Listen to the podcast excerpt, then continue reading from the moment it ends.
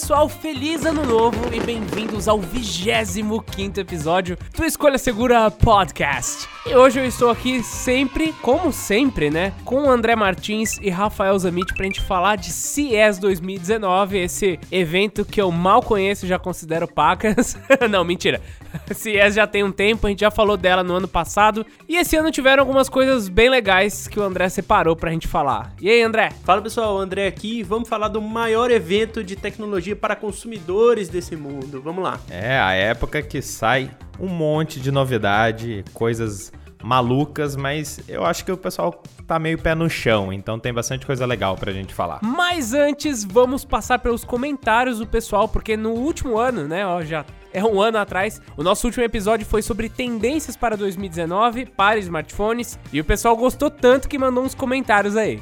Só lembrando que se você quiser deixar também o seu comentário, é só ir até a página do Castbox ou a nossa página do SoundCloud ou até mesmo pelo iTunes, que é onde a gente olha. Por fim, dá para você mandar um e-mail também para podcast@escolhasegura.com.br. A gente tá sempre de olho, olha pelo Instagram, gente, é, manda mensagem aí pra gente falar de você por aqui. Como o último episódio do podcast lá em 2018 foi sobre as tendências para 2019, o que a gente recebeu de comentário foi muito respondendo assim o que cada um achou. O primeiro dos comentários foi do Thiago Olivieri Berton. E ele falou que assim, as telas dobráveis serão uma tendência em 2019. Ele não acha que é para intermediários, mas ele acredita que veremos muitos modelos com uma espécie de termômetro para ver se o mercado vai se vai gostar disso ou não. Ele comentou que tava lá na CES, ele viu o stand que teve aquele Flex Pi lá que é é o supostamente o primeiro celular dobrável, mas que tem uma cara de ser horrível, né? Então a gente tá esperando realmente da Samsung que parece que vai ser quem vai puxar exatamente isso.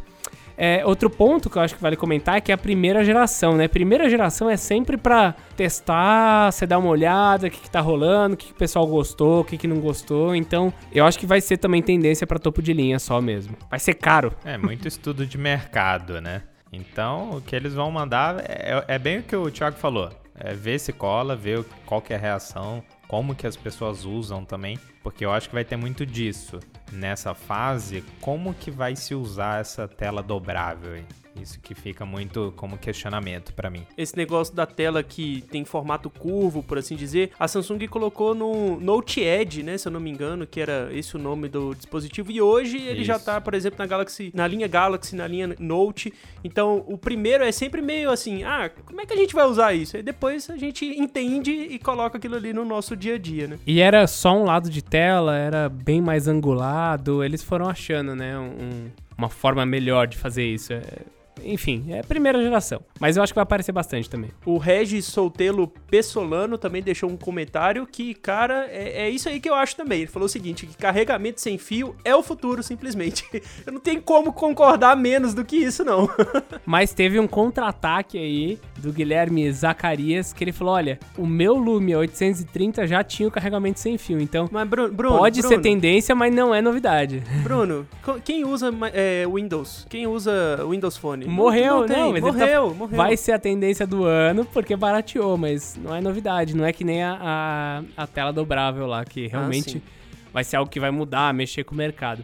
Além disso, olha só, ele comentou também que ele acha que o slide tipo do Mi Mix 3 vai ser também tendência para alguns modelos. A gente, aliás, está com um aqui e eu até, eu até comentei no vídeo de unboxing dele que a gente acabou de gravar, assim, vai sair daqui um, alguns dias para quem tá ouvindo o podcast na quarta-feira. É, é muito legal, é muito bonito, mas um note pequeno com AMOLED resolve tanto quanto, na, na minha humilde opinião. Não Olha precisaria aí, ter todo esse esquema de slide aí. Não muda tanta experiência assim para você. O Bruno é defensor dos notes. Ah, é que é legal, assim, é, é legal ter a tela inteira. Eu, eu acho que é legal Acho que é legal mostrar que você tem um celular que, que, que tem um slide, mas acho que o problema que isso pode acarretar lá de dele quebrar, dele ter algum problema, começar a ficar devagar. Devagar não, né? Começar, sei lá, raspar. Enfim, o número de problemas que pode ter isso não vale para mim aquela bolinha que você vai perder ali no centro da tela que quase ninguém usa. Uhum. Pelo menos o Mi Mix 3 faz de uma forma diferente do que a gente já comentou em outros podcasts, que é motorizado. E aí pode dar um é. erro é, pela, pela parte é, que faz o, o mecanismo todo funcionar, né? Então, ponto pro Mi Mix 3 aí nessa solução. Mas pode ser lá espanado, ele não segura mais. Não sei, né? Na verdade, é. a gente só vai descobrir todos esses problemas daqui dois anos. Ou deslize é. e a tela vai embora, né? É, às vezes fica encostando em uma parte, bate ali na traseira da tela, a tela começa a ter aquelas coisinhas mais com luz. Eu esqueci o nome, não é ghosting, é. Enfim, cês, não sei se vocês manjam o que eu tô falando. Tipo, backlight bleed, né? Vazando. A... Pode ser, começa a vazar, você começa a ficar batendo ali no mesmo lugar, ele começa a dar problema no display. Quando eu vejo isso, eu só lembro do N95, que qualquer fagulhinha de poeira ali já começava a riscar todas as partes. Era... Depois de um tempo ficava até feio. Mas, enfim, é esperar pra ver. Ah, nossa, não tinha pensado nisso. Se entrar poeira ali no meio, pode cagar mesmo. Pois é, cara. É, não, leva ele na praia e faz o teste. o negócio vai voltar travado. Vou dizer que o Zenfone 3.1 a gente levou uma vez para brincar com o, com o drone e não voltou, basicamente. Ele, ele simplesmente parou. Foi a última viagem dele. Ah, o Salgado tá falando que a poeira não risca esse vidro. Mas a, a parte de né? dentro do slide é vidro? Não, não é, não é vidro. Não, a questão não é nem o risco, né? Nem a questão estética, mas você começa a passar assim, arranha, e querendo ou não, a possibilidade de entrar poeira é real, né? Então, é de estragar o mecanismo, né? Assim, eu acho que não foi feito para quebrar, é um aparelho caro, é um aparelho bom, é, mas tem mais riscos, eu acho. Risco que eu falo de correr riscos. E talvez para chegar algum aparelho intermediário, daí esses vão ser meio cagadinho mesmo. Enfim, vamos pro próximo comentário aí. Quem que, quem que você selecionou, André? Olha, o Pablo Lins deixou o seguinte comentário. Acho que a tendência maior são as empresas começarem a fazer os telefones topo de linha, cortando custos para deixar mais barato para entregar mais coisas, como foi o Pocophone. Uh, Pablo, eu meio que não concordo com o seu comentário, porque eu acho que cada vez mais os topos de linha vão custar mais caros, e aí a, os intermediários da, das fabricantes que vão ser as plataformas de teste, por assim dizer, como a Samsung vem fazendo com a linha Galaxy A, enfim, o Zenfone tem também, a LG tem, enfim, todos os fabricantes têm um, uma linha intermediária para testes de coisas que pode, podem ir para o topo de linha, por assim dizer. Então, eu não concordo muito com o seu comentário, mas tá aí o comentário do Pablo Lins. Sabe o que eu acho que vai ser muito mais tendência do que isso que ele falou? São as marcas criarem outras marcas. Você já vê aí a, a Xiaomi ah, já criou a a Redmi, né? Não é que criou, né? Tirou debaixo dela. Pocophone, eles estão considerando até a linha Black Shark separada da empresa. É porque a Xiaomi também tem 57 mil é, é. modelos, né? Então não dá pra você chamar Xiaomi. É, é, é, inteligente da Xiaomi separar, porque aí, por exemplo, Xiaomi Mi 8 ou Mi 9, ou os próximos que vierem, fica só embaixo da, desse, desse leque deles. E aí coloca a Redmi como uma outra. Então, assim, pode ser, mas, cara, no final das contas é a mesma coisa. É a Xiaomi lançando 50 mil modelos por ano. Ah, e a vantagem disso que eles têm também é se dá errado, não tá tão atrelado ao nome da marca. Exato. Mas as outras, eu, eu, eu, não sei. Eu acho que talvez vire uma tendência na China. É. Mas em grandes empresas, você pensar Motorola, Lenovo, tanto que a Lenovo, a Lenovo abandonou de colocar o nome deles e tá colocando só a Motorola mesmo, só o Moto que foi, na minha opinião, uma boa ideia, mas Samsung, Apple, LG dificilmente vão fazer isso porque já são um nome muito mais antigos, né? Já tá na cabeça do consumidor. Exato. Acho que até faltou a gente abordar isso, mas eu acho que além dessas novas marcas sendo criadas, a gente vai ver muita empresa trocando nome, né? De, de série. Se tem LG, talvez não venha mais com o G da vida. A Samsung vai ter a linha M nova. Acho que vai ter bastante coisa mudando esse ano. Porque os caras estão tudo na décima geração, né? Já começa a ficar um pouquinho feio, chamar 11, 12. É, vamos ver qual é a estratégia deles para renovar essas linhas. O Douglas Guerreiro mandou pra gente. Espero que em 2019 realmente seja bom esses novos processadores para Ultrabooks. Estou esperando isso. Um notebook com Snapdragon que rode tudo que é produtivo e IDS de programação em Java e C Sharp só pela autonomia da bateria mesmo. É, ele tocou num, num ponto. Ele ainda falou também, ó. Por smartphone estou satisfeito em processadores, mas com sede de bateria. Então já deu para ver que o que ele se importa é bateria. Tem várias alternativas e eu vejo que essa evolução dos processadores, alguns não estão ficando. A gente vê muito isso no mercado intermediário.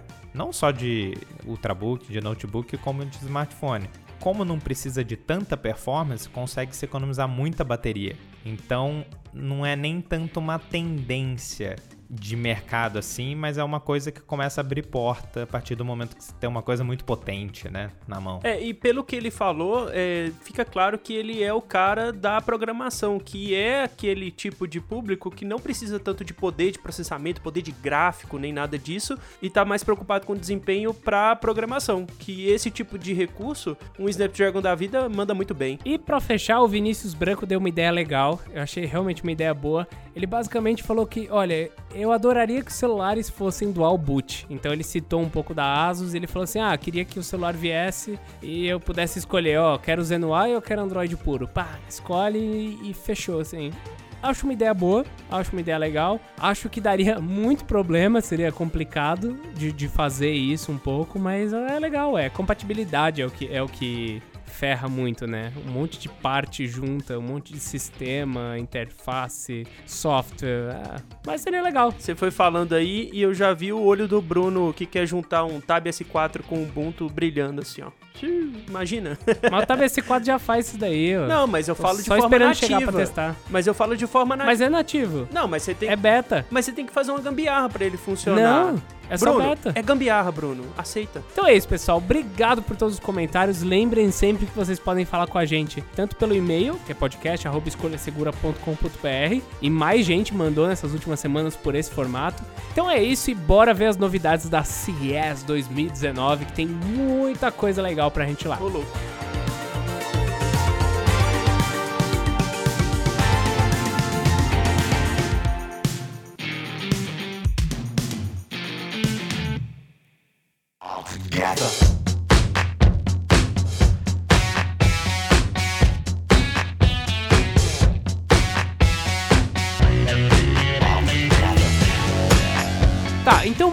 Começar, André, você acha que a gente tem que introduzir as pessoas para o que é a CES? Pra quem ainda não, não, não sabe? Eu acho que vale a pena porque, assim, apesar de ser a maior feira de tecnologia que acontece todo início de ano em Las Vegas e tudo mais, já tá na sua é, 52 ou terceira edição, ou seja, tem mais de 50 anos que tá rolando CES, mas sempre é bom a gente falar o que que é, né? Por que, que essas empresas malucas e gigantes se reúnem no inverno dos Estados Unidos lá em Las Vegas para falar de tecnologia?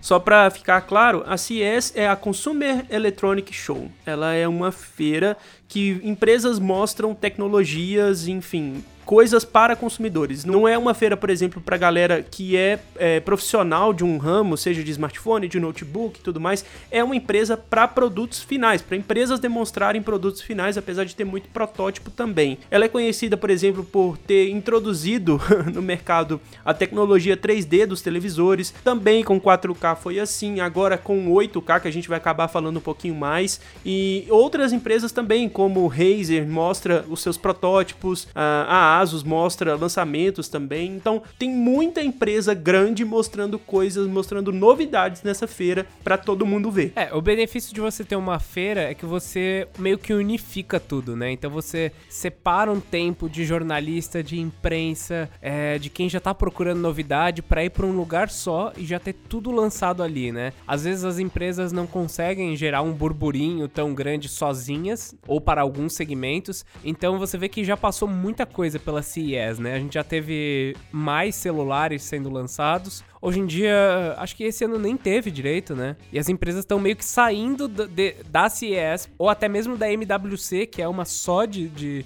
de mobile, para lançar sozinha seus aparelhos para tentar gerar um burburinho maior. Mas daí é só empresa grande, né? As menores ou as intermediárias não conseguem isso. E para os segmentos que a gente vê aqui, os segmentos não são tão grandes quanto smartphones para sozinhos conseguirem, né? Chamar tanta gente assim. Então, vale a pena fazer o evento e tá todo mundo lá. É, a Samsung, por exemplo, já demonstrou Galaxy S, né? Já lançou Galaxy S na CES em um tempo atrás, mas hoje eles perceberam que vale mais a pena ter um evento exclusivo, uma semana exclusiva só para falar do produto. Faz todo sentido, afinal de contas. É, é bacana também a gente falar que nessa feira o que acaba sendo divulgado e vai ser falado, comentado aqui por nós, são as coisas mais relevantes. Claro, claro. Tem tudo, tem de tudo. Tem desde as empresas gigantes, que ocupam a maior parte da feira, mas também tem até boné com tela.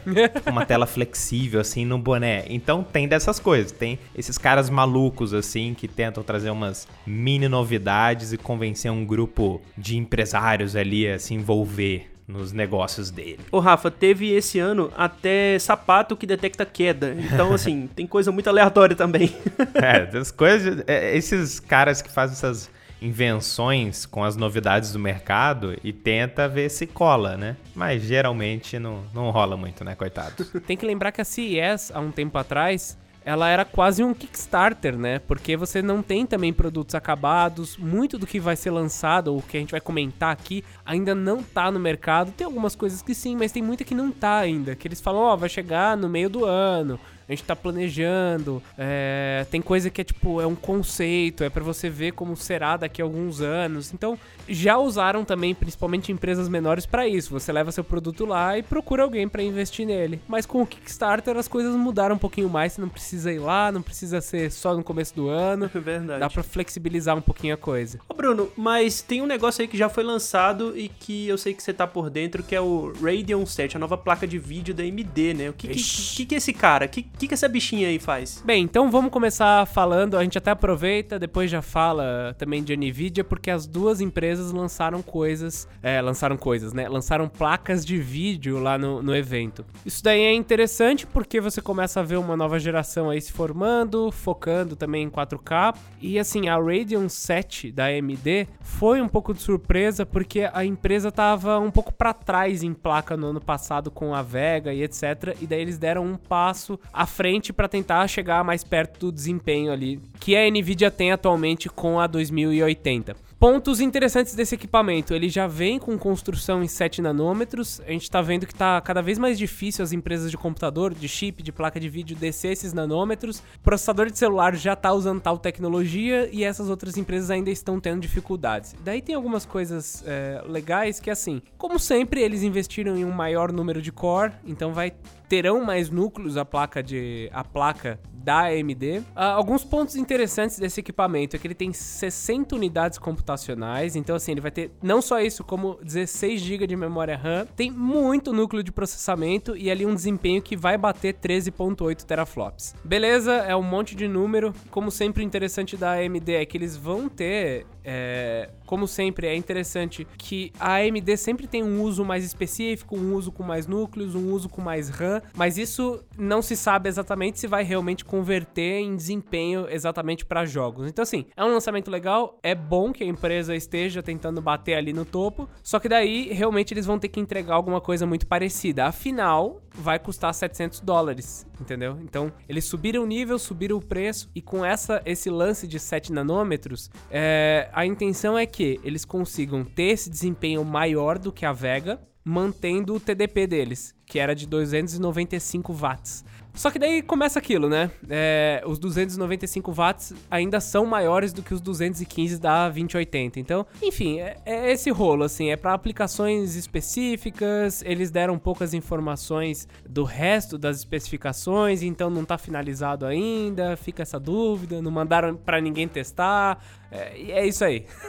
o que, que, vocês acharam? O pessoal fica muito atrás. É, é, interessante a gente contextualizar como que tá a situação AMD e Nvidia. Porque a AMD também tem a parte dela de processadores, que há uns anos estava bem morta. E no ano passado eles conseguiram literalmente revitalizar o negócio e competir de frente com a Intel e oferecer produtos com um ótimo custo-benefício que eles estavam muito tempo sem fazer. Então agora a briga é no que eles ainda não conseguiram competir. Em questão de placa de vídeo, GPU, ainda não alcançaram a Nvidia da maneira que tem que alcançar até para movimentar o mercado. Porque a Nvidia está lá nadando sozinha então ela escolhe a faixa de preço que coloca. Sempre que a Nvidia lança uma linha nova, tem várias categorias de produto, então você pode escolher várias faixas de preço. Mas os tops de linha eles estão colocando para mais de mil dólares. Eles estão navegando sozinho nas águas da GPU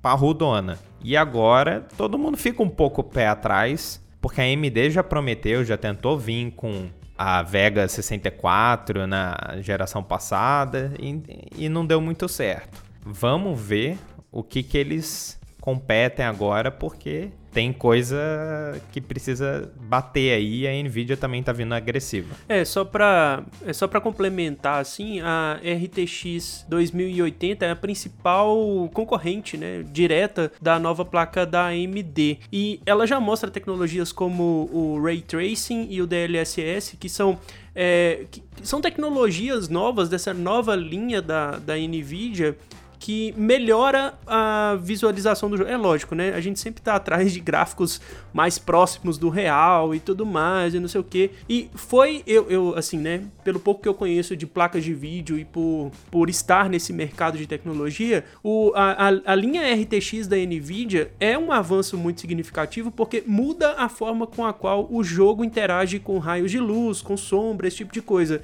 E infelizmente a AMD não mostrou nada que, assim, seja realmente competitivo, né? Enfim, tem que esperar os próximos, os próximos capítulos dessa história, porque é, a AMD fala que bate a RTX, que dá o mesmo nível de jogo, mas a gente ainda tem que ver os comparativos e tudo mais. E o CEO da Nvidia falou que é ruim, é. basicamente. É, a AMD fala assim, ah, nós somos os melhores. A Nvidia fala, não. E daí a AMD fala de novo, não, nós somos. Aí o outro, não, nós somos. Enfim, tem que esperar os reviews. É, mas, de novo, sempre é legal ter concorrência. É legal, por exemplo, a Intel tá começando a ter concorrência tanto da, da AMD, né? Que focou em outros pontos, como de, de processadores ARM. Então, assim, você vê a Intel tentando se mexer porque ela não estava se mexendo, você vê a Nvidia trazendo novas tecnologias. Então, assim, é importante, é importante que, que acho que mais do que o produto em si, na, na questão da AMD, é a importância de você ter um concorrente no mercado para puxar as empresas para frente. Acho que esse foi o principal, assim.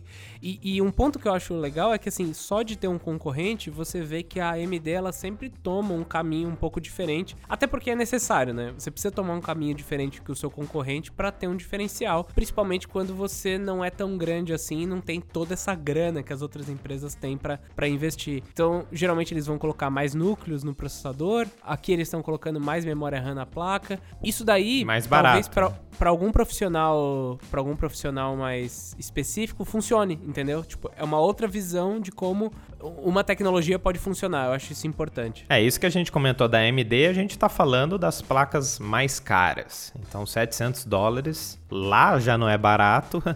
Quando chegar aqui, então, nem se fale. Mas uma novidade muito interessante da Nvidia foi a RTX 2060, que tem um preço de 350 dólares. O que, que é legal? Ela já inclui o que o André tinha falado do 2080, que é a tecnologia do ray tracing, de melhorar um pouco o jogo, dar um pouco mais de realismo, né? Claro que quando a gente tá falando disso, a gente às vezes coloca um pouco na frente, assim. Ainda é muito nova a tecnologia. Só tem um jogo com suporte atualmente, ainda tem muita correção de bug e tal. Não é uma coisa estabelecida. Os desenvolvedores ainda estão começando a trabalhar nisso daí e vamos ver a que ponto vai chegar isso daí lá na frente. Só que a proposta dessa 2060, o que, que ao meu ver impressionou tanto foi que ela veio com rendimento, a gente, a gente pôde ver os reviews americanos que saíram lá fora já com, com a placa de vídeo efetivamente testada e que ela tá no nível e ainda um pouquinho acima da 1070 Ti da geração passada, por quase 100 dólares a menos. Então, foi muito bacana porque o que a gente tava falando da Nvidia tá nadando ah, de boa ali, poder meio que cobrar o preço que quiser, vir com uma estratégia agressiva, talvez até antecipando uma jogada da AMD lá na frente. É legal que você falar que ela tá melhor do que a geração passada, custando 100 dólares a menos, porque, enfim, a tecnologia está chegando num ponto que a gente consegue baratear o que já é muito bom, né? A RTX 2060, por exemplo, ela, claro, a gente já tem algumas coisas rodando, como o RTX, como a, o Ray Tracing como o Ray Tracing e o DLSS é, em jogos diferentes, mas como você falou, ainda é tudo muito novo. As empresas ainda não conseguiram tirar proveito de tudo. Por exemplo, o Battlefield 5 não consegue, não conseguia até então ter as duas tecnologias ativas ao mesmo tempo. Então, quando você liga o ray tracing, né, que é a, essa enfim, esse estudo de sombras e tudo mais melhorado na placa de vídeo, você não conseguia ativar o DLSS, que recupera um pouco da, do frame rate perdido com o uso de deep learning. Então, assim, são coisas que ainda estão chegando, os, os desenvolvedores de jogos, principalmente, ainda precisam adequar uh, tudo para que isso funcione corretamente e ainda tem a parte, por exemplo, da Adobe é, modificar o software para tirar proveito desse tipo de coisa na renderização de vídeo. Então, assim, é uma tecnologia muito nova. Quem comprar uma RTX ainda tá na fase de early adopter, né? Eu particularmente estou montando um PC e já quero a RTX 2060 porque consegue aliar um preço muito legal com poder de processamento mesmo, né, de GPU muito interessante. Então, então acaba sendo um novo marco é, para as GPUs. É claro que o preço ainda tem um fator que a gente ainda vai abordar isso em um vídeo futuro com a parte de mineração de bitcoins e tudo mais, mas cara, já é já é um preço muito legal para uma qualidade muito boa, né? Mesmo sem overclock, mesmo sendo a Founders Edition que ainda não tem otimização de temperatura, de tudo mais, já é uma placa muito boa por 350 dólares. É, tem dois pontos aí, né? É engraçado que você vê bastante review bem mesclado, assim. Tem gente achando legal, tem gente achando é, um pouco caro. Eu acho que até é um mercado onde o pessoal vai analisar tintim por tintim, né? Muito assim, ah, mas poxa, hoje em dia você pega uma Mi 70 Ti usada e daí você consegue fazer um preço mais barato e não vai valer a pena e tal, tal, tal. É, é um mercado que o pessoal monta planilha para comprar placa, né? Agora, o que eu acho importante desse lançamento é justamente o que a gente estava falando. Tem poucos jogos sendo desenvolvidos com, é, com essa tecnologia. É tal como o 5G vai ser esse ano, assim, para quem é early, early, early, é como o 5G, que vai ser tipo para early adopter mesmo. E a 2060, ela, eu acho que ela faz até um trabalho de ajudar. Tipo assim, a 1060 é bem mais barato. Provavelmente mais gente vai comprar. A hora que tiver uma base instalada aí, que os desenvolvedores verem que tem uma base instalada de sei lá, X mil pessoas, que vai ser um processo muito mais fácil com um produto barato, vai começar a ser interessante fazer. Então eu acho que é esse lance, assim, de. É, é onde provavelmente as pessoas vão entrar e começar a usar essa tecnologia. Eu, eu acho que essa tarefa dessa placa pode ser importante, assim, de, de fazer o ovo e a galinha, né? Ah, pra que, que eu vou desenvolver isso se tem pouca gente usando? E daí você fala, não, agora tem gente usando. agora desenvolve, pô. que é o 5G também, né? E já tem rumor aí da RTX 2050 e 2050 Ti para os próximos meses. Então, assim, pode cair o preço, mas não as tecnologias, né? O que é sempre positivo. Não, e só para encerrar essa questão de GPU, o que, que a gente está falando? Para deixar um pouco mais tangível o que, que ela representa. Ah, tem essa tecnologia nova, mas é, o, o, de resto é tudo igual. Em questão de é, CUDA cores, da maneira que funciona uma placa de vídeo, não tem nada de diferente. Você vai colocar, vai ter uma puta de uma performance nos jogos e é uma placa de vídeo a 2060 que consegue atingir ali uma média boa se você jogar tudo no máximo nos jogos de 60 frames em 1440p, o que é uma bela de uma resolução. Poxa, nem todo mundo tem 4K em monitor ainda, né? Exatamente, porque o 4K puxa muito e no mercado tem monitores com 1440p com uma taxa de frequência mais alta. Então, se o cara não quiser um gráfico perfeito ali, o melhor, ele joga ali pro médio, pro, pro high e consegue jogar numa taxa de quadro muito mais legal. Então, é uma placa de vídeo econômica em questão, em, em questão de energia, consumo de energia, e muito capaz. Então a gente pega o que é interessante isso daí, ela tá no preço de uma 1070 Ti usada. Então aí você vai pegar uma nova. É, é, é interessante, é, é, bem, bem, bem legal aí. Eu tô apostando que talvez popularize mais rápido do que eu pensava essa história de ray tracing aí nos jogos, bem como o Bruno disse. Amém. Não, bem legal. Acho que até a gente vai passar já pro próximo tema. Eu acho que fica muito claro que a CES desse ano não foi nada disruptivo, meu. Sabe? Foi, foi, foi um avanço de todas as empresas. É tipo, é coisa que tinha que lançar e ia lançar mesmo. É o que vocês vão ver, até porque o próximo tema são TVs. E TVs, basicamente, foi o ano do 8K na CES, né? Pois é, cara. 8K chegando em peso aí nas principais fabricantes de TV do mundo. Samsung, LG, TCL, Sony, enfim, tiveram vários painéis 8K já sendo demonstrados. E uma coisa que eu fiquei reparando assim é que nenhuma delas é abaixo de 65 polegadas. Tem TV ah, até claro. de 98 polegadas. Então é tipo assim, você vai ter que ter uma sala grande para poder ver todos os pixels ali na sua frente. Até porque é o primeiro ponto que a gente coloca é por que 8K, né? Pois é. Aí você falou um ponto interessante. Eles têm que fazer uma TV gigante para tentar justificar. Olha, numa TV de 80 polegadas, você consegue ver a diferença dos pixels de tal, né? Mas é, é, é tanto pixel. Jesus, eu, eu, não tem necessidade, né? Mas... não é bem assim, né? já começando a hatear aqui, né? É, o legal é que a Samsung, por exemplo, já tinha TV 8K no seu portfólio, mas agora é, é uma TV da nova linha QLED, né? Enfim, é aquele rolê todo de é, pontos quânticos e tudo mais. E ela foi a única empresa que falou que a 8K chega no Brasil no primeiro semestre. Então, se você tiver espaço na sua casa, se você tiver uma conta bancária bem recheada e, e, quiser ver 8K, você já vai conseguir fazer isso já no primeiro semestre. Mas só com conteúdo do YouTube, que fique claro. É, não tem muito conteúdo. Nem Netflix tem 8K. Até porque 8K não é o preço, tá? É verdade. Pega, é, é fácil, ó, é, é, simples. Tá mais pra 80, cara. Não, pior, é simples. Você pega o número de polegadas da TV e multiplica por 8. Daí você vai ter o preço dela. Em mil. em mil.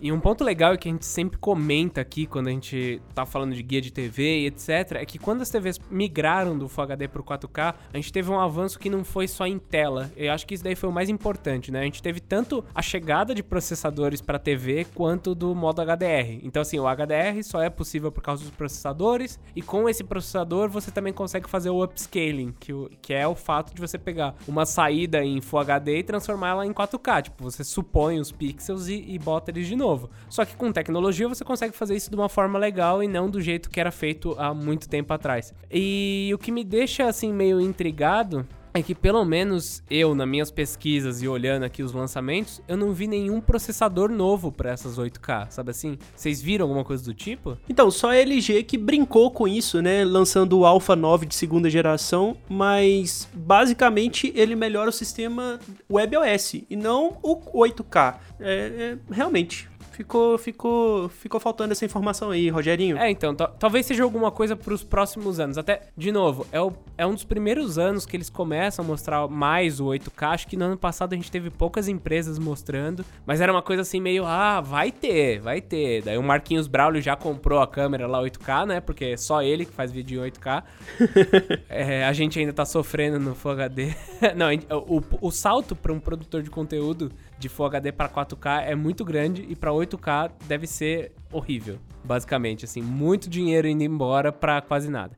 Mas enfim, é, o que eu queria falar é isso, assim, que eles trouxeram o painel 8K, mas eu acho que as TVs 8K ainda não estão, se pá, tão preparadas assim, sabe? de novo, early adopter, né? Vai chegar, vai chegar com o mesmo processador da de 4K, eles vão ainda fazer isso, ficar melhor e tudo mais. E é para quem tem grana e para quem quer se achar ah, minha 8K é melhor que a sua 4K. Porque acho que agora não vai ser tão. 4K tá bom, gente. Tá incrível, tá lindo, meu Deus. Talvez esse seja o ano só do, da, do demonstrativo da tecnologia e não o, a chegada para todos os lares, né?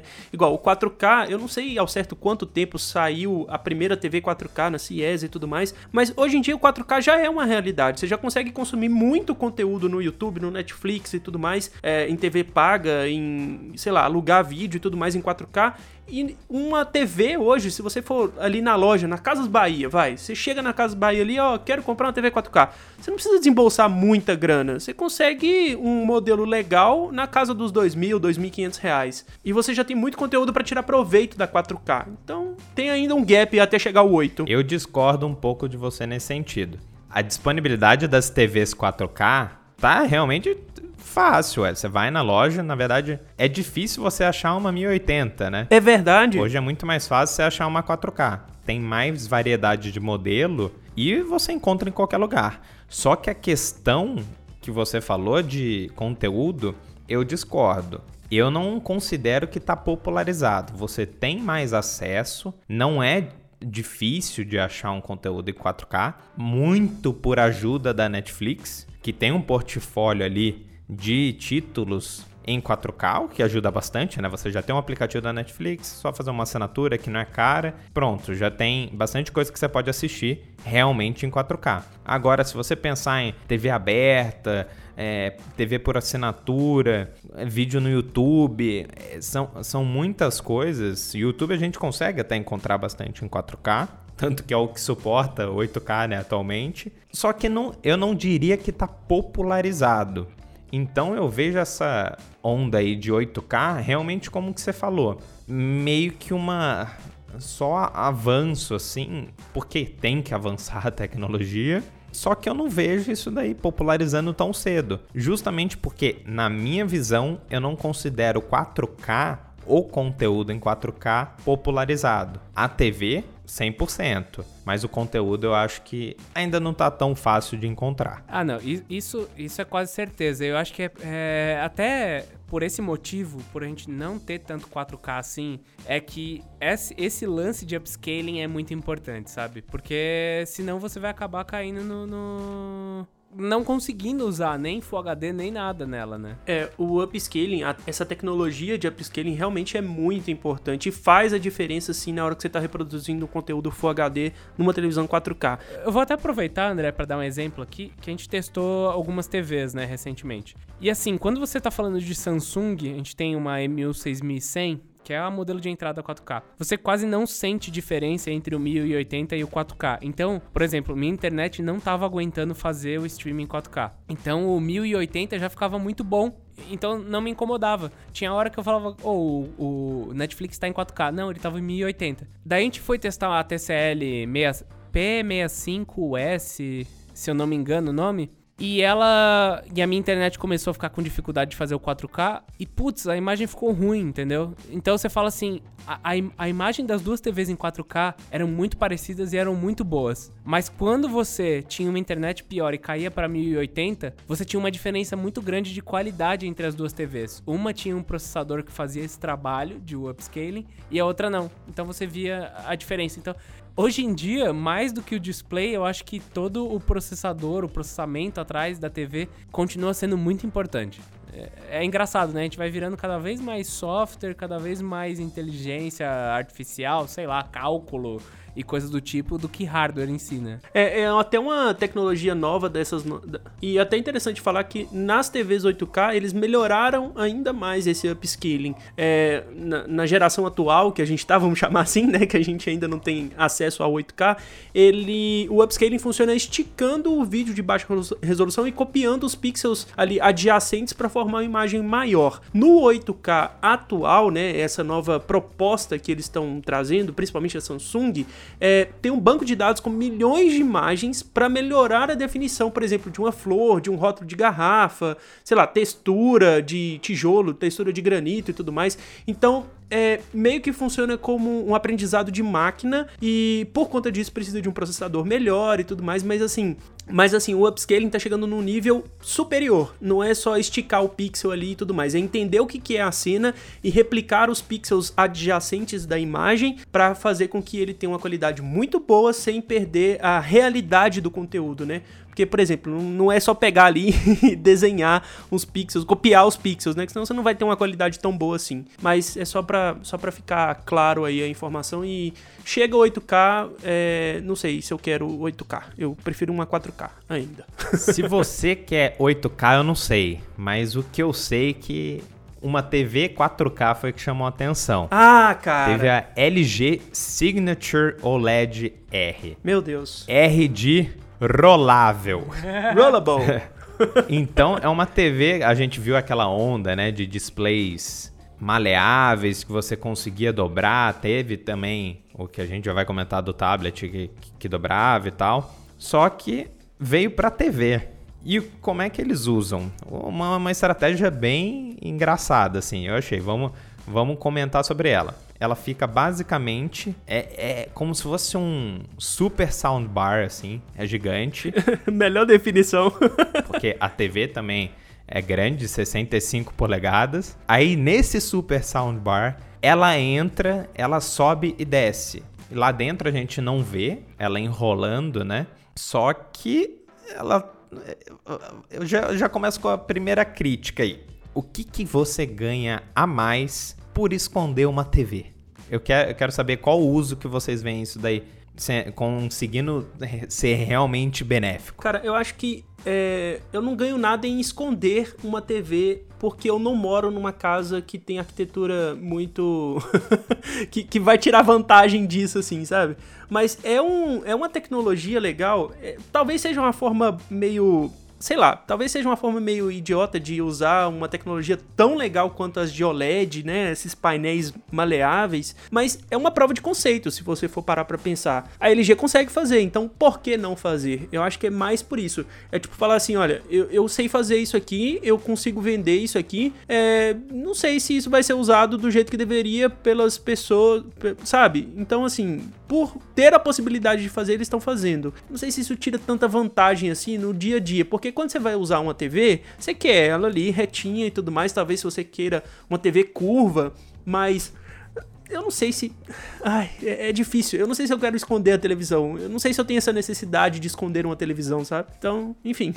eu tava ouvindo o podcast do The Verge e eles, eles fizeram um comentário engraçado, né? Porque uma das coisas que, que a LG até comentou assim é, sei lá, uma casa no meio do mato, toda envidraçada assim, e daí a TV ela abre e fica na frente da janela. Pode ser. e depois eles falam: não, agora você pode diminuir a janela, né? É, você pode tirar a TV da frente e olhar a janela a hora que você não quiser. Então os caras, mas meu, o problema não é a TV. O problema, tipo, é a janela. A primeira coisa que eu preciso não é a TV, cara. tipo, eu quero, eu quero essa casa, entendeu? Tipo, o pessoal com aquelas casas meio bunda lá no, no nos Estados Unidos, que é tudo meio fechado, é meio escuro. Não, não adianta ela enrolar para você olhar a parede, sabe? Tem umas coisas assim. Então, qualquer TV numa casa daquela ia ser da hora. Não, não, sabe? Não precisa ser uma TV enrolável, né? pra mim, assim, ó, se não for pra, pra ficar num, num, num foguete indo pro espaço, não tem por que uma TV ser enrolável, assim, não faz sentido. Se não for pelo fato de que você pode enrolar ela e levar no braço, quase que nem um um projetor para casa do seu amigo e colocar lá, não tem por que ela ser enrolável. Assim, se é para ela ficar parada, se é para ter a mesma função, não faz sentido, entendeu? Eu só vejo uma. Eu perguntei isso daí porque eu queria ouvir o lado de vocês. Aí eu fiquei pensando nisso daí. Qual que seria a usabilidade do negócio? Eu coloco primeiro como uma necessidade seria disso daí popularizar. Popularizando, fica mais barato. Tem mais gente produzindo, então fica mais barato para fazer e o consumidor final vai pagar menos. Agora, o primeiro impedimento que eu vejo também, na verdade é o segundo, né? O primeiro é popularizar. O segundo seria a soundbar ela é grande, precisa de um compartimento. Hoje, né, nessa versão que a LG apresentou, precisa de um compartimento grande. Você acabou de dar um exemplo interessante. Você falou: "Ah, se eu conseguir enrolar, colocar embaixo do braço, levar para onde não sei o quê".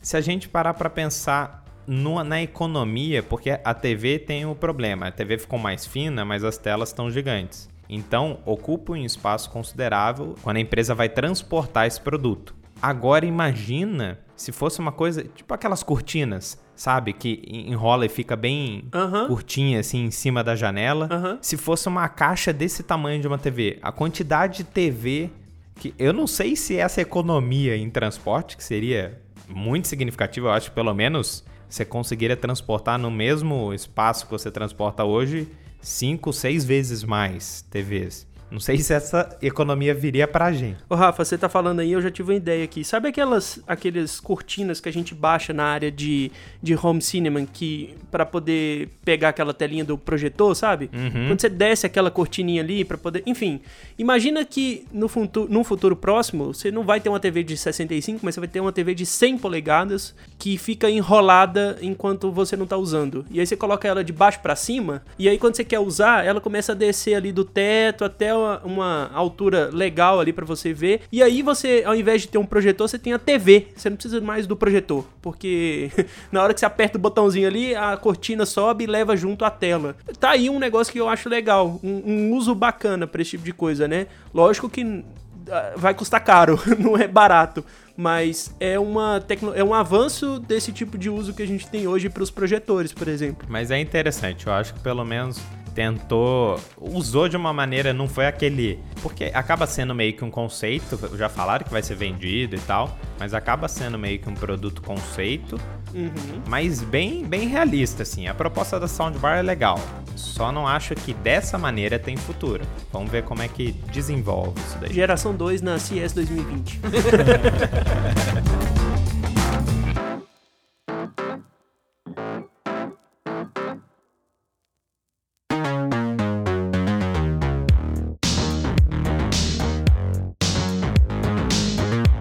blood. Negócio que tem geração 2 nessa CS? É a TV. É, a Samsung chama de The Wall, que é uma TV modular. Só que nesse ano eles trouxeram a micro LED tubular, que pode chegar. Uh, eles mostraram ali 75 polegadas, mas pelo que eu entendi, você pode colocar quantas polegadas você quiser do tamanho. Porque são módulos pequenininhos que você vai acoplando lado a lado e no final das contas você consegue fazer a televisão do tamanho que você quiser. Esses blocos de micro LED também podem ser usados em formatos que não são convencionais, porque hoje em dia a gente tem TV em 16 por 9, mas com esse micro LED modular você pode usar, por exemplo, 18 por 9, ou fazer um formato quadrado, por exemplo, em 1 por 1, sei lá, criar uma tira de micro LED do lado da sua TV, você pode brincar do jeito que você quiser. É um negócio muito legal. A Samsung mostrou isso ano passado com a The Wall, que eram placas maiores, é, enfim, aí eu acho que é um uso mais corporativo, mas agora essa micro LED modular vem para casa do público mesmo, né? É uma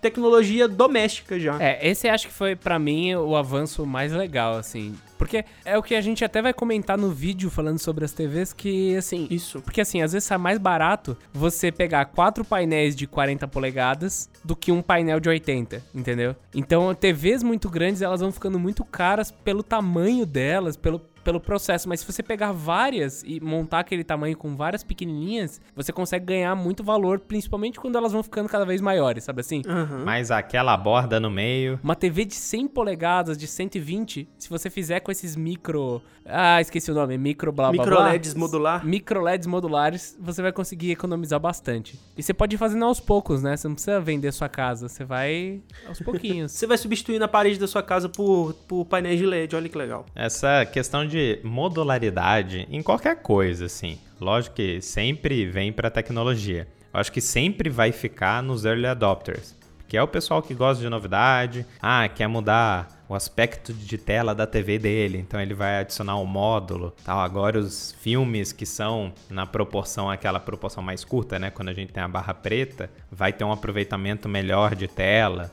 Então é pro cara fanático. Provavelmente isso daí não deve popularizar e deve continuar caro. Mas não deixa de ser uma opção, né? Então isso sempre é muito bacana. É, é que eu olho, eu penso, não agora, mas eu penso assim, acho que esse lance de modularidade daqui 5, 10 anos pode ser o esquema. Se a gente ainda tiver TV, né? Se já não for, sei lá, outra coisa. Deus mandando uma imagem na parede, assim, o que, que vai ser?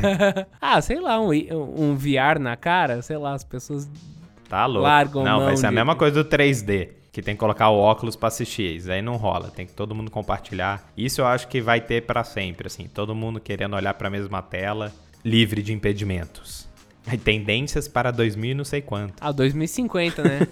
Ou vamos fazer um podcast. Aliás, quem tá ouvindo aí, é, se vocês quiserem um podcast 2050, a tecnologia nos próximos 30 anos, feito pelo Escolha Segura, só com adivinhações aleatórias, é, manda um comentário com hashtag 2050 aí pra gente, em qualquer um dos lugares que a gente faz. Seria legal, hein? Ia ser.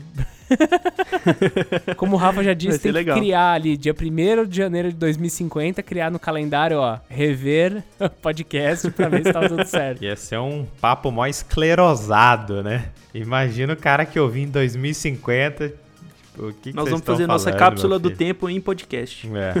Mas vamos falar de coisa boa agora. Vamos olhar aqui. É notebook? É notebook que a gente vai falar agora? Não, ainda tem o Apple AirPlay 2 aí, ó, pra... Caramba! Então vamos pra AirPlay 2. O que, que, é isso aí, André? Me explique. O que, que, aconteceu de loucura nas TVs lá na CS? Então, a Samsung conseguiu. Eu, eu não sei. Eu, eu realmente não sei quando essas empresas estão brigando, quando essas empresas estão de boa, porque o que, que a Samsung fez e outras empresas também, né? LG também tem, a, a Sony também trouxe compatibilidade do AirPlay 2. Isso significa que através do seu iPhone topzera do mercado aí, iPad e tudo mais, você vai conseguir mandar conteúdo direto para a TV sem precisar de uma Apple TV, por exemplo. Eu não sei muito bem como funciona, eu nunca tive acesso ao AirPlay, assim, em vida real, né? Só testando ali, brincando e tudo mais. Mas, de acordo com o lançamento, uh, você vai conseguir enviar vídeo, foto, música, podcast, tudo que você quiser do seu iPhone pro, pra TV. Então, a partir de agora, né? A partir dessa nova geração, as TVs dessas empresas que eu comentei vão dar suporte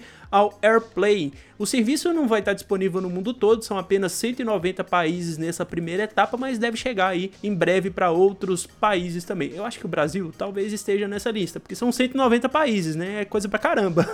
então pode ser que na próxima geração de TVs da Samsung a gente já consiga testar essa tecnologia.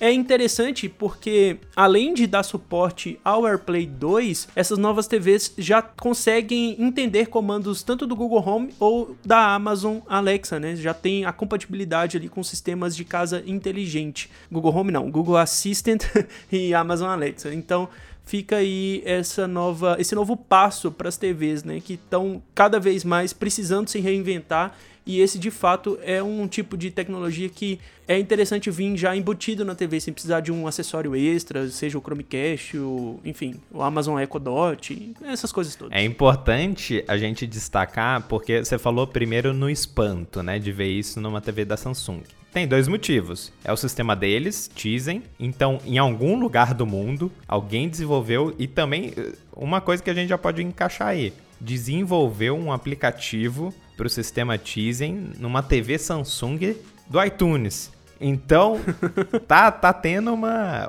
uma necessidade, provavelmente pelo lado da Apple, de ganhar espaço de forma mais agressiva nesse mercado. E não depender, todo mundo comentou da questão da TV da Apple e tal, então eles precisam se inserir nesse mercado. A segunda coisa é que o assistente do Google, a Alexa, não funciona de uma maneira que funciona em TVs de outras marcas, que na CS ah, também sim. LG, TCL trouxeram essa compatibilidade. Por quê?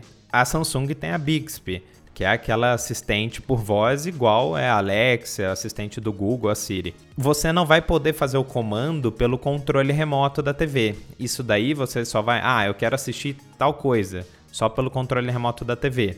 Samsung, né? No caso da Samsung. Isso daí vai ficar restrito a Bixby. O que você vai precisar, em que outros fabricantes não precisa, é de um aparelho separado, como o Google Home, no caso da Alexa, o Amazon Echo. Então, é uma coisa que já abre muito espaço para as outras empresas, né? Você já consegue usar, por exemplo, você pega, pede para o Google Home ligar a sua TV, colocar tal conteúdo lá, ele vai fazer.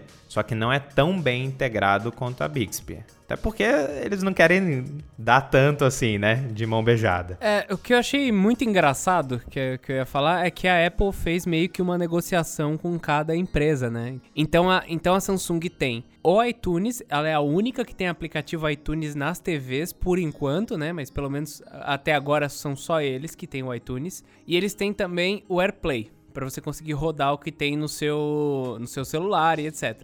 Mas fica faltando o HomeKit, que é para usar com o assistente e tudo mais provavelmente algum problema de integração entre a Bixby ou sei lá, porque eles não quiseram abrir mão de usar a Bixby, enfim. Enquanto outras empresas como a LG, a Sony, a Vizio e etc, tem tanto o AirPlay quanto o HomeKit, mas não tem o iTunes. Ou seja, você tem que escolher o que, que você não pode ter, né? Você tocou num ponto interessante. Eu tinha esquecido do, da Sony, porque a Sony é um caso engraçado. Você consegue mandar pela Siri do iPhone colocar alguma coisa numa TV que tem Android. Então, tá, tá sendo uma. Quem sabe a gente não, não vê a Apple aí realmente se abrindo mais para os mercados. Será? Será? É, acho que assim, como ela. Provavelmente eles tinham algum esforço para fazer uma TV, né? E enquanto eles tinham esse esforço, eles iam deixar ali tudo fechadinho. E daí acho que descambou de vez, falou assim: ah, cansou, acabou a TV, acabou a TV, bora pra frente, vamos usar das outras empresas. E é isso. Aborta a TV por enquanto, vamos brincar aqui com os outros fabricantes e depois a gente decide. É, exato.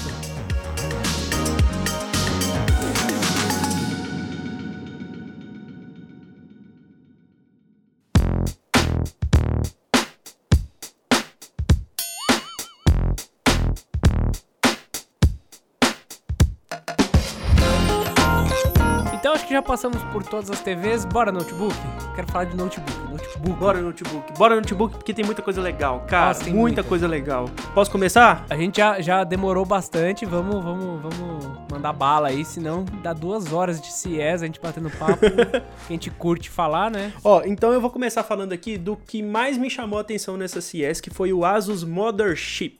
Porque ele é um notebook, mas não é um notebook ao mesmo tempo, porque ele parece mais um all-in-one, sabe? Aqueles computadores que tem tudo ali, só o monitor e teclado e mouse. Então, ele lembra muito esse esse form factor, né, que a indústria usa, mas é, você tem ali todo, toda a capacidade ROG para poder jogar jogos incríveis, em qualidade incrível, tem SSD é, em RAID 0, tem três SSDs de RAID, em RAID 0, tem processador i9 de última geração, tem as novas placas RTX da Nvidia também, e o teclado é destacável para a parte de baixo, um teclado mecânico.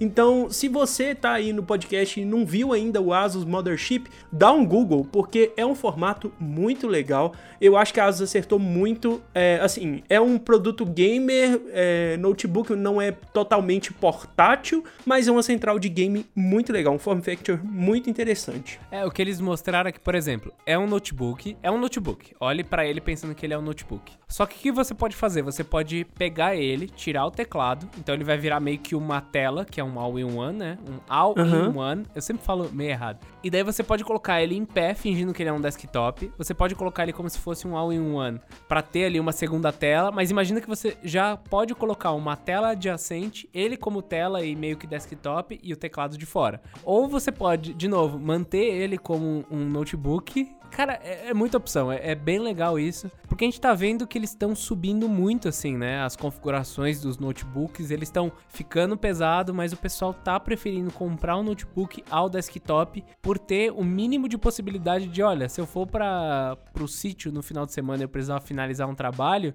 é muito mais fácil, mesmo que pese 6 quilos, um negócio mais compacto, mesmo que ele pese 6 quilos, né? Eu não sei quanto que é o, o Mothership, mas tem um outro modelo vou até aproveitar para pular para ele, que é o da Dell, o Arena 51M, que ele pesa 4 quilos. É um notebook de 4 quilos. Por que, que ele pesa tanto? Porque ele é grande, né?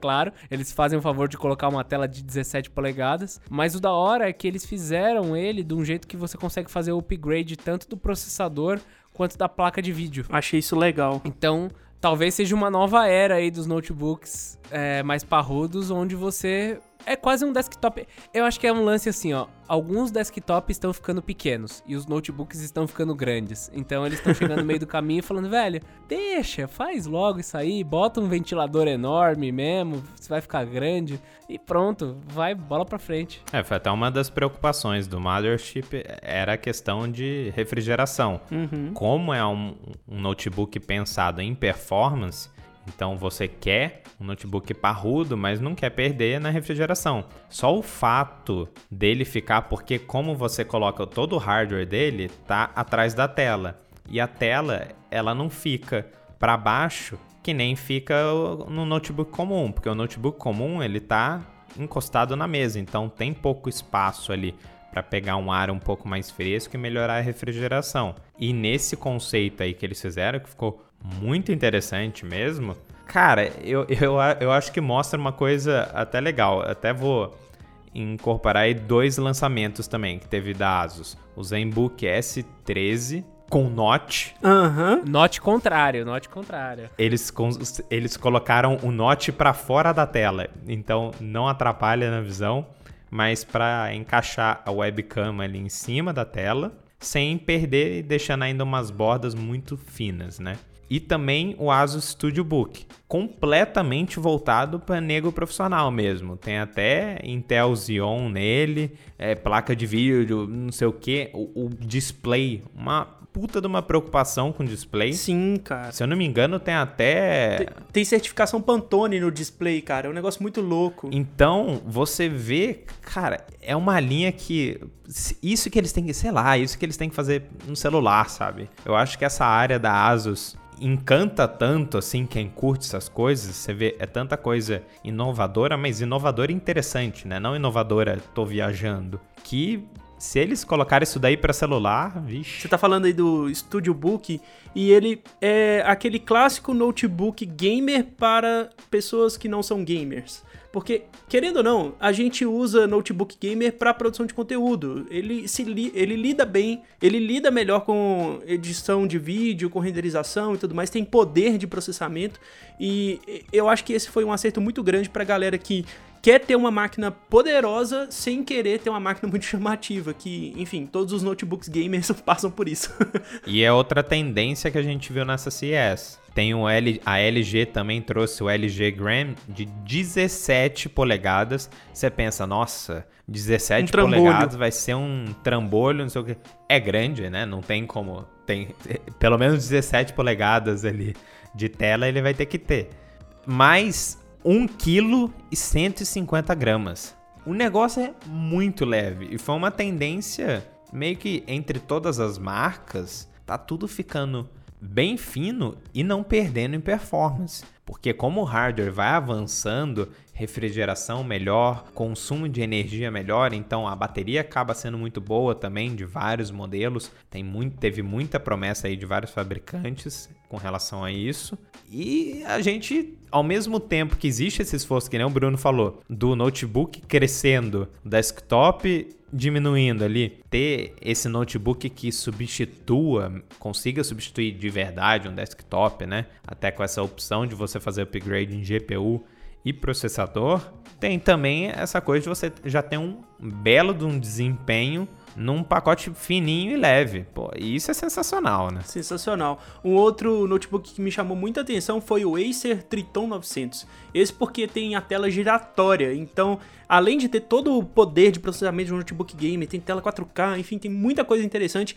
É uma proposta diferente, ele vira um 2 em 1, né, aqueles notebooks que a gente conhece de ter a tela touch, né, para você, enfim, usar da forma que você quiser como um tablet gigante. E ele, cara, é uma, é uma forma muito diferente. Vocês estão vendo que eu gostei dos diferentão desse ano, né? CES Mothership, do Asus Mothership, do Triton 900, só os diferentão que eu, que, que eu gostei. Mas de fato, esse Triton tem que entrar na nossa lista aqui de destaques, porque é um form factor de novo totalmente diferente do que a gente já tá acostumado. É, acho que mais legal mesmo é quando a gente vê essas coisas diferentes, porque a gente percebe que tá indo meio que para frente, né? Porque tiveram outras empresas, não outras empresas, né? Porque geralmente é a mesma empresa que lançou algo da hora, ela também fez um update em alguns outros modelos. Então, por exemplo, o Dell XPS 13 só mudou a câmera de lugar e deu um tapinha ali em algumas outras coisas, fez o update do, do processador. Você tem a Dell também fazendo update de, de alguns outros modelos só por dentro e coisas do tipo. Claro, o mercado de notebook tá maduro, beleza, sabe? Eu uso um MacBook Air que, que sei lá, tem o design de 2013, se eu não me engano, e não mudou quase nada e dá pra usar, e, e os outros notebooks também, mas é meio chato, né? Às vezes você vê que só atualizou e esse ano foi muita atualização no mercado de produtividade, mas no gamer a gente teve essa mudança aí do pessoal trazendo soluções diferentes, né? Eu acho que o mais importante é isso. Solução diferente, não é mais só um notebook. Você comentou do XPS 13 e ele, por enquanto, é o único modelo que a gente comentou aqui que já está à venda no Brasil. Então, se você tiver uma grana aí sobrando uns 10k e quiser comprar um XPS 13 no Brasil, você já consegue. É um, é um notebook muito legal, ele é premium mesmo na construção, nos processadores e tudo. Tem a qualidade monstra da Dell, então fica aí, já tá disponível se você quiser comprar. Jesus, depois disso daí, desse jabá aí, eu acho que a Dell vai te mandar um notebook. Opa, não seria nada mal, hein? Por favor. Alô, Del, me ouve. Aliás, deixa eu aumentar um pouco aqui. O modelo branco é muito bonito. Eu me preocupo dele ficar sujo, mas é muito bonito. Olha aí. Fala também, ô, ô, Rafa, pra você poder ter um XPS3 também. Fazer uma tatuagem aqui do Del. Sacanagem. Mas, André, acho que de notebook foi basicamente isso. Eu vi que você levantou em eletrodomésticos duas coisas muito legais. Assim, é só pra gente destacar, porque a CIES é uma feira para consumidores e tudo mais, e é muito importante a gente ver também outras coisas que não que a gente tá acostumado, como notebook, TV e tudo mais. A LG dessa vez trouxe uma máquina daquelas de cápsulazinha, tipo café, só que de cerveja, cara. Agora você consegue fazer cerveja em casa usando cápsulas. Então, imagina que no futuro próximo você consegue comprar as cápsulas dos fabricantes que você mais gosta ou da, dos sabores, dos blends blends que você mais gosta e fazer cerveja em casa. Isso é muito doido, isso é muito legal. Eu não sou um eu não sou um grande consumidor de cervejas, mas fica aí pra galera que curte. É, o pessoal embarcou bastante nessa coisa de cápsula. Você vê que até aqui no Brasil tem. Começou, né, com as de café, daí tem chá, daí começou a ter suco, começou a ter umas coisas doidas, agora tem cerveja. E deixa eu aproveitar até para comentar que no ano passado e nos outros, a gente teve uma explosão de IoT, né, que é a internet das coisas lá na, na CES. Uhum. E esse ano foi mais fraquinho. Acho que já não é mais novidade, talvez não tenha aparecido tanto na mídia as coisas que tinham lá, sabe? Não não teve muita coisa. Teve até um óculos de realidade aumentada que eu vi lá e o pessoal, é, ok. Me pareceu bem interessante, assim, mas também não chamou tanta atenção, né? Que vocês acham disso, de ter menos IoT? Eu acho que no passado era muito novidade, as pessoas ainda estavam testando o que rolava, o que não rolava, e agora a gente já está caminhando para produtos finais. Então acaba que as novidades, ou sei lá, usar uma feira desse tamanho para poder mostrar alguma novidade já não é tão interessante assim, porque os produtos já existem, né? Então você só tem que ali caminhar para colocar ele na sua casa, e não necessariamente é uma grande novidade. Isso daí deixa evidente uma coisa muito interessante que eu vejo dessa feira é que tem muita coisa. Até vi algumas coisinhas falando disso, de outras coisas usando HomeKit, a interface também do assistente do Google, essas integrações assim para coisas da casa. Então pequenas coisas também usando internet, também ligada com isso. Só que é absolutamente dependente do que, que as pessoas resolvem divulgar, porque eu vejo uma concentração muito grande a mídia, ela acaba se concentrando em um negócio e, ah, não sei quem fez artigo daquilo. Então todo mundo faz artigo daquilo. E quando deixam de lado, é como se uma coisa não existisse. Uhum. E muitas vezes até apareceu lá na CES. Então essa coisa de não estar lá é complicado isso, né? A gente não tem tanta dimensão do que realmente está acontecendo além, né, dessas coisas grandes e importantes, porque às vezes pode ter uma coisa relevante, mas que ninguém está dando muita atenção. Né? É por isso que eu vou lançar a campanha aqui, ó, escolha segura na CIES 2020. Fica aí a, a campanha pra gente ir pra CIES ano que vem. Aí, a Dell vai patrocinar a ida do Escolha Segura, pelo visto, né? E para fechar, tem o Samsung Bot Care, né? O que, que, que, é isso aí, André? Me explica, que você que é o procurador. É o bot do CS? é o cara que vai te passar um kit de vida no CS? Cara, esse Samsung Bot Care é um robozinho, na verdade, que a Samsung lançou. A Asus já tinha lançado o robô, a Honda já lançou o robozinho, né? Aqueles robôs para fazer parte da sua casa, para fazer parte do seu convívio ali. E a Samsung esse ano trouxe o Bot Care, que é um aparelho para te ajudar, enfim, cuidar da sua saúde, gerenciar a rotina de atividade física e tudo mais. É como se fosse um, uma secretária, mas uma secretária eletrônica e que consegue andar pela casa. É basicamente isso. Além dessas coisas, né, além de te lembrar de coisas, fazer gerenciar ali mais ou menos a sua agenda, ela pode fazer monitoramento de sono, é, observar alongamento, por exemplo, que você faz durante a manhã ali para poder acordar bem e tudo mais, e te ajuda a medir os batimentos cardíacos, o que é um negócio muito legal pensando principalmente naquela galera que precisa de um cuidado maior de saúde, né? Eu penso, por exemplo, pessoas é, idosas que, enfim, tem um descuido um pouco maior com a saúde, sabe? Esse tipo de, de público, assim. Eu acho que, que é um negócio legal, é um negócio pensado para ajudar é, pessoas que precisam desse tipo de suporte, mas é um futuro, né? Eu acho que não, ainda ainda é muito. tá engateando muito essa tecnologia. Mas é, tá aí, tá, existe. Então, sem querer, a gente deixou a notícia bizarra pro final, né? ah, é. sem querer querendo. Mas, André, só pra entender, finalmente lançou, dá pra comprar, né? Porque nos últimos anos a gente já viu algumas coisas assim, já viu coisa da, da LG, como você comentou, mas não dava pra comprar, comprar, né? Era também outro teste que os caras vão fazendo, né? É, esse produto ainda, ele foi lançado, né? Ele não foi, você não consegue comprar ele agora, mas já é uma proposta da Samsung para os próximos anos. Já é um produto que existe. Ele não é só um protótipo, ele existe de fato. Tá, já, já entendi já. Até porque não tem marca que consiga trazer um negócio só porque conseguiram montar um grupo de engenheiro lá que deu certo, o negócio tá funcionando pro mercado que é a Samsung, né? Na verdade tem, né? A Xiaomi. se, for, se, fosse a Xiaomi também, se tivesse, já teria dois robôs. Se já não tem engatilhado ali. Eu acho que é isso. V vamos fechar falando assim, o que, que, vocês acharam dessa CES? Sabendo que no ano passado a gente já ficou de olho nela, uh, de alguns históricos. Vocês acharam que foi promissor? Promissor para quem? Como? Eu acho que CES sempre é promissora é, independente das novidades serem, ah, por exemplo, notebook, claro, notebook sempre vai ter o um processador mais atual, sempre vai ser mais potente, mas é, você consegue colocar no, no mesmo lugar várias empresas que trazem novidades dos seus produtos. Então, com uma feira, você consegue é, ver novidade em várias, é, em várias direções do mercado, seja smartphone, menos né, do que a MWC, mas tem smartphone, tem eletrodoméstico, tem TVs, tem notebooks. A gente ainda não comentou sobre todos os eletrodomésticos inteligentes que foram anunciados pela LG, Samsung, enfim, outras empresas, mas é uma feira que chama muita atenção, principalmente para a galera que nos acompanha, que são consumidores feito nós.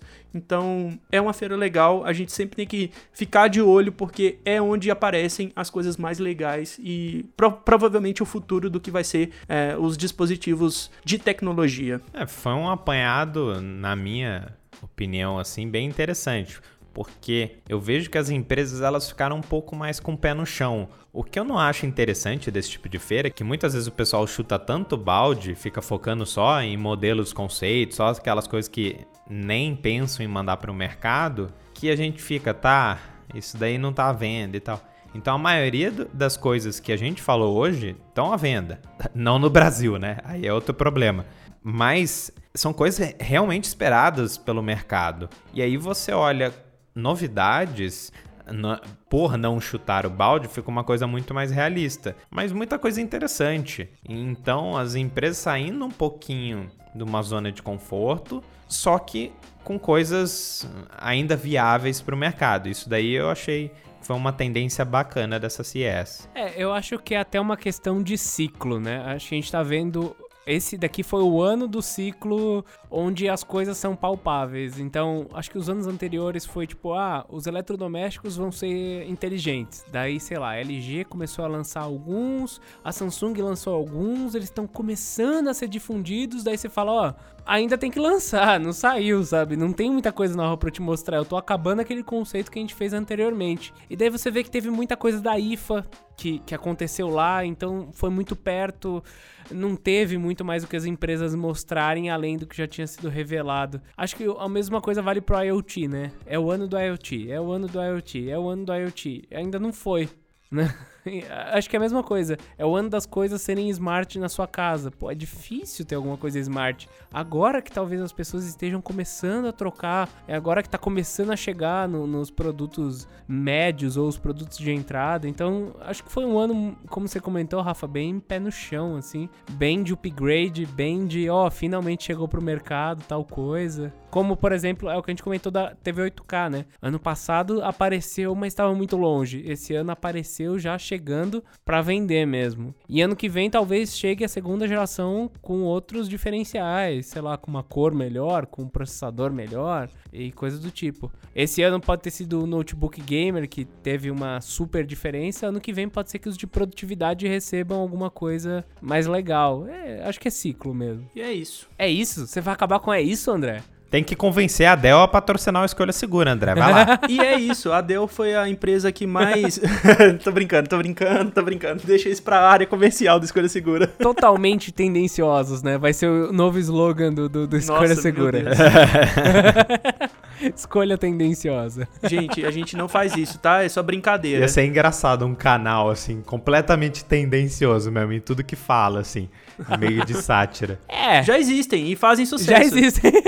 fazem sucesso, eu diria. Olha! O quê? André Opa. com espinhos. Polêmica. Polêmica, polêmica. Ó, não vamos acabar com polêmica, não. Ó, se você gostou, se você gostou do episódio, deixa comentário lá em tudo quanto é lugar. Se você gostou da ideia do escolha tendenciosa, também deixa.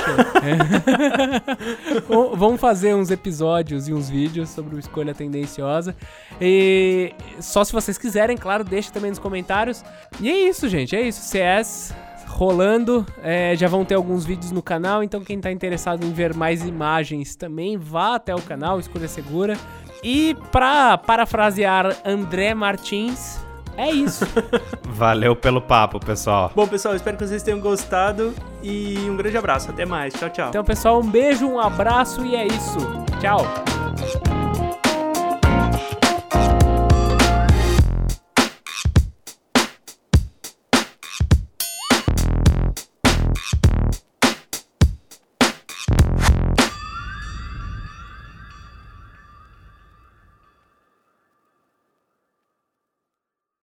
É engraçado. importante- que- que- eu ia falar so- Pode falar. Primeiro o importante, porque o engraçado pode vir depois. Tá.